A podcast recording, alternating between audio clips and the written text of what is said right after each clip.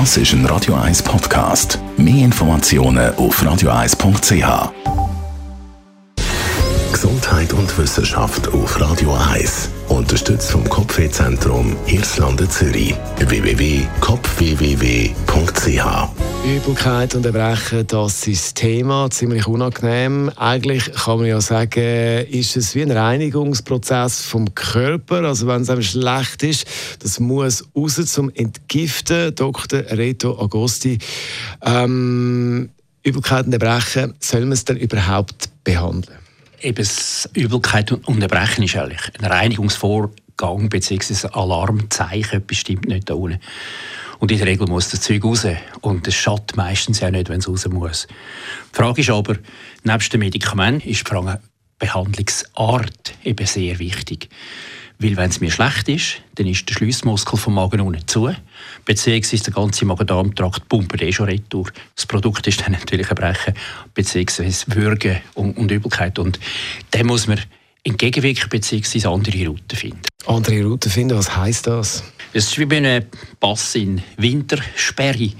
Ich suche Umgehungsrouten. Also ich nehme das San Bernardino zum Beispiel und, und beim Magen-Darm-Trakt ist es aus. Also wenn der Schliessmuskel zu ist oder der Magen-Darm-Trakt stillgelegt ist oder eben schon retourpumpt, dann gibt es Umgehungsrouten und man nennt die in der Medizin tatsächlich Routen. Also die eleganteste ist natürlich, und die wirksamste ist sicher eine Infusion, wo ich ein Medikament direkt in die Vene infundiere. Braucht aber natürlich gewisse Voraussetzungen und vor allem auch Überwachung. Das kann allein nicht einfach so machen. Was gibt es sonst noch für Möglichkeiten?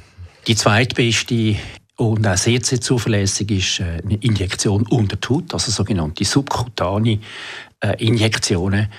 Und dort äh, gibt es doch auch schon Medikamente, wo man kann. Eines der wichtigsten auf der Serotoninbasis in der Schweiz leider subkutan nicht zugelassen. Aber da gibt es also Möglichkeiten, dass ich mich mit einer Spritze kann behandeln kann. Was auch sehr reizvoll ist in dem Sinn, ist, Saltistugron, das Cinarizin, das man kann auf der Zunge zergehen lassen das ist dann echt sublingual und wieder aufgenommen, wenn unten der auch zu ist. Jetzt, wenn es einem richtig schlecht ist und oben alles rauskommt, muss man das Medikament oder muss es halt Hunden rein. Was ist mit dem Zäpfchen? Ja, Zäpfchen sind eigentlich eine geniale Erfindung, denn der letzte Teil vom Magen-Darm-Trakt, das sogenannte Rektum, hat eine andere Schleimhaut und nimmt eigentlich Medikamente extrem gut auf von der unten her. Nur, Zäpfchen unter die Leute bringen, das ist häufig ein, ärztliches Kunststück. Denn, äh, sie sind nicht wahnsinnig gefragt.